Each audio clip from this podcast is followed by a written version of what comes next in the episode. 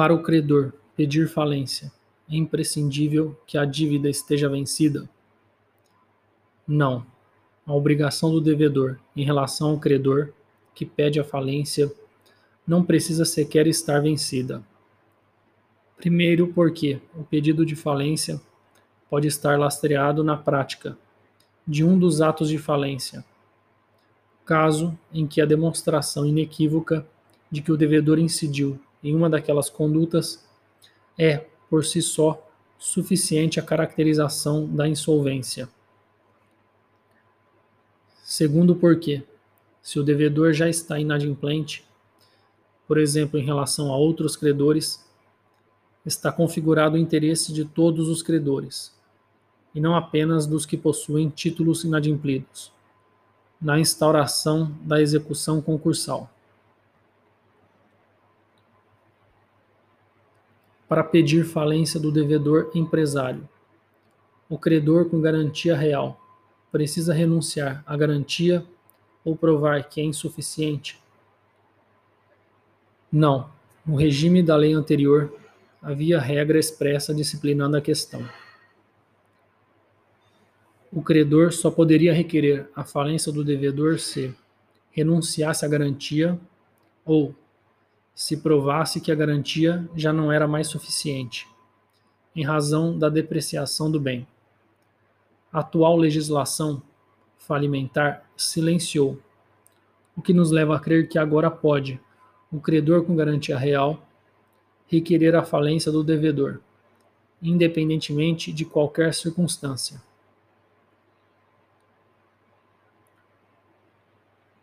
A Fazenda Pública tem legitimidade para pedir falência? Há controvérsia doutrinária sobre o tema. O STJ tem diversos precedentes, no sentido de que a Fazenda Pública não tem legitimidade nem interesse de agir para pedir a falência do devedor, uma vez que a Fazenda Pública dispõe de instrumento específico para a cobrança do crédito tributário, Lei de Execuções Fiscais. Falta-lhe interesse de agir para o pedido de falência.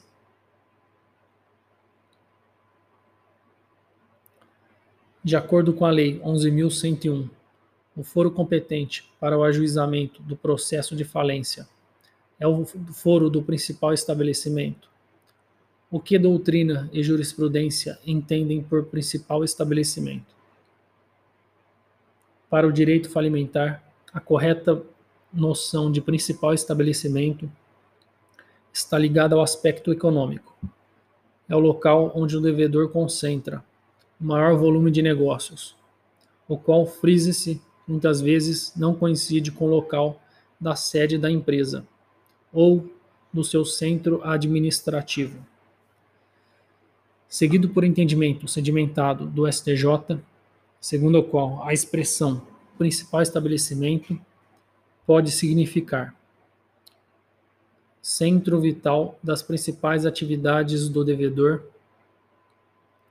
local onde o devedor mantém suas atividades e seu principal estabelecimento, local onde a atividade se mantém centralizada. Enunciado 465 do CJF. Para fins do direito falimentar, o local do principal estabelecimento é aquele de onde partem as decisões empresariais, e não necessariamente a sede indicada no registro público.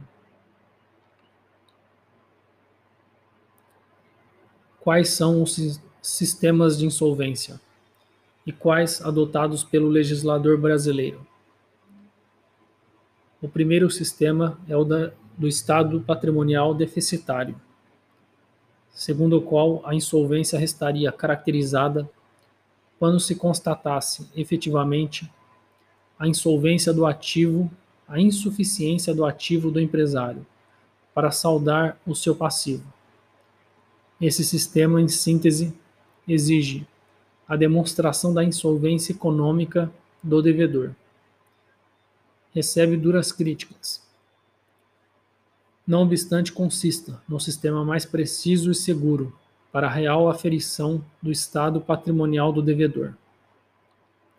Porém, torna o processo pré-falimentar muito lento, em razão da necessidade de adoção de procedimentos contábeis para análise do patrimônio do empresário.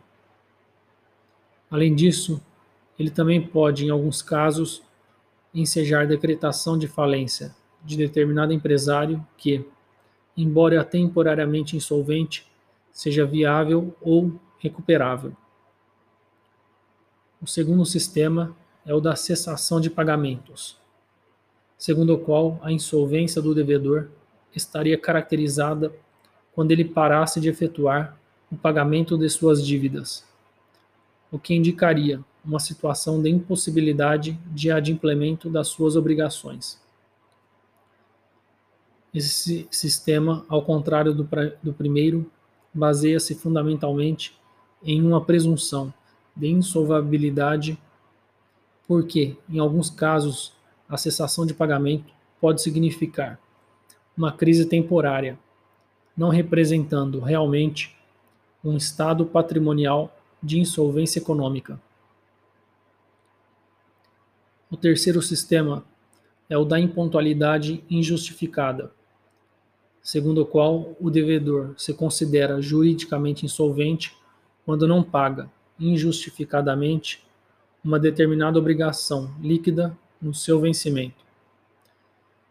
Perceba-se que, nesse sistema, a insolvência do devedor empresário também é presumida, no entanto, com ainda mais rigor que no sistema anterior, uma vez que neste basta a mera inadimplência isolada da dívida, enquanto naquele se exige a inadimplência reiterada. Por fim, tem-se ainda o sistema da enumeração legal segundo o qual a insolvência do devedor se caracteriza pela prática de determinados atos previstos taxativamente na legislação falimentar. São os atos de falência, que correspondem a comportamentos do devedor que também presumem o seu estado de insolvabilidade, mesmo que ele, eventualmente, não esteja sequer impontual quanto ao pagamento de suas dívidas. O Decreto-Lei 7661 adotava os sistemas da impontualidade e da enumeração legal para a caracterização da insolvência do devedor, o que foi mantido pela Lei 11.101. O que se entende por impontualidade injustificada? O sistema da impontualidade injustificada está claramente previsto na LRE, que prevê a possibilidade de decretação da falência do empresário quando ele, sem relevante razão de direito, não paga no vencimento obrigação líquida materializada em título ou títulos executivos protestados cuja soma ultrapasse o equivalente a 40 salários mínimos na data do pedido de falência. Para comprovar a impontualidade injustificada, basta apresentar título de crédito no valor mínimo de 40 salários mínimos? Não. A LRE determina, no parágrafo 3 do artigo 4 do artigo 94, que o pedido de falência será instruído com os títulos executivos, acompanhados, em qualquer caso, dos respectivos instrumentos de protesto, para fim falimentar. Portanto, fica claro que a única forma de demonstrar a impontualidade injustificada, sem relevante razão de direito, é o protesto do título.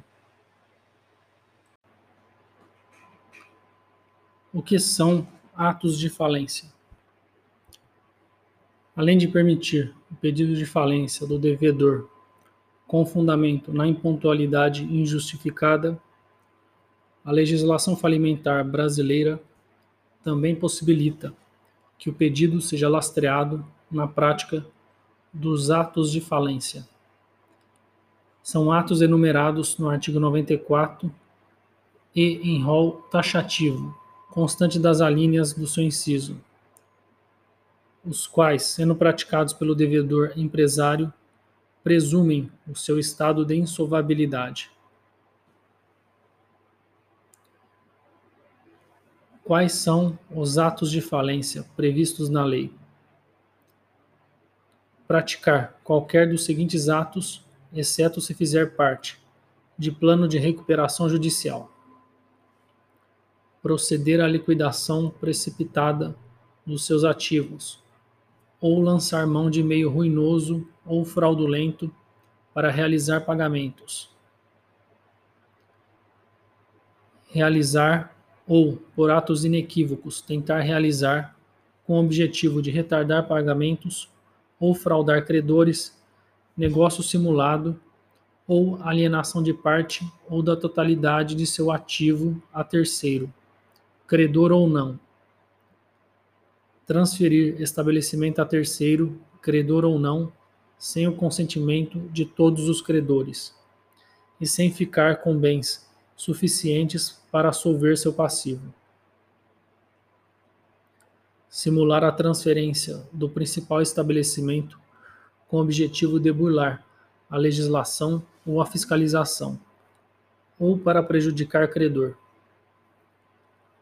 Dar ou reforçar garantia a credor por dívida contraída anteriormente, sem ficar com bens livres e desembaraçados suficientes para saldar seu passivo.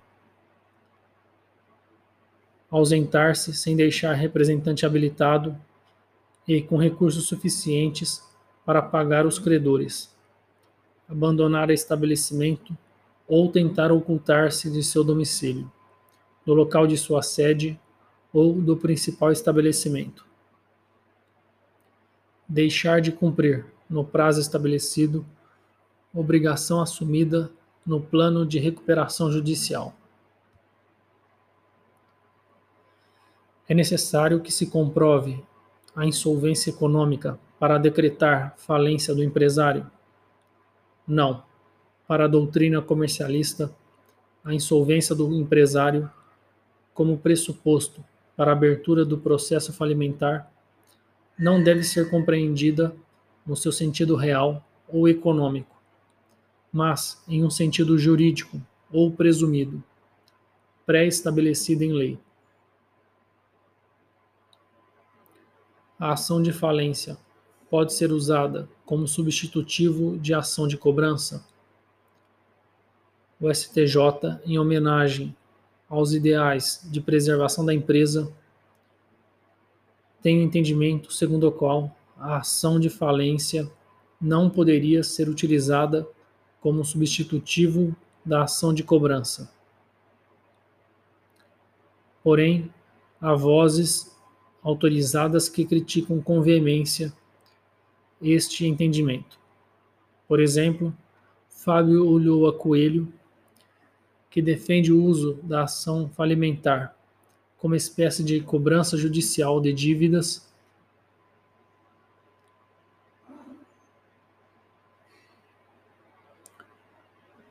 que é depósito elisivo da falência.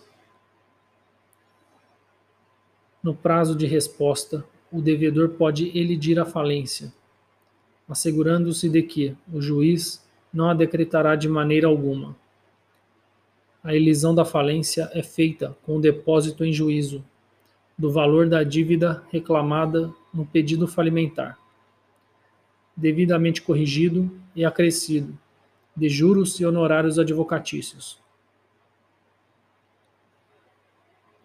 Caso a falência tenha sido requerida com base na prática dos atos de falência, cabe a elisão da falência na forma prevista na LRE. Doutrina e jurisprudência tendem a admitir o depósito elisivo em qualquer caso.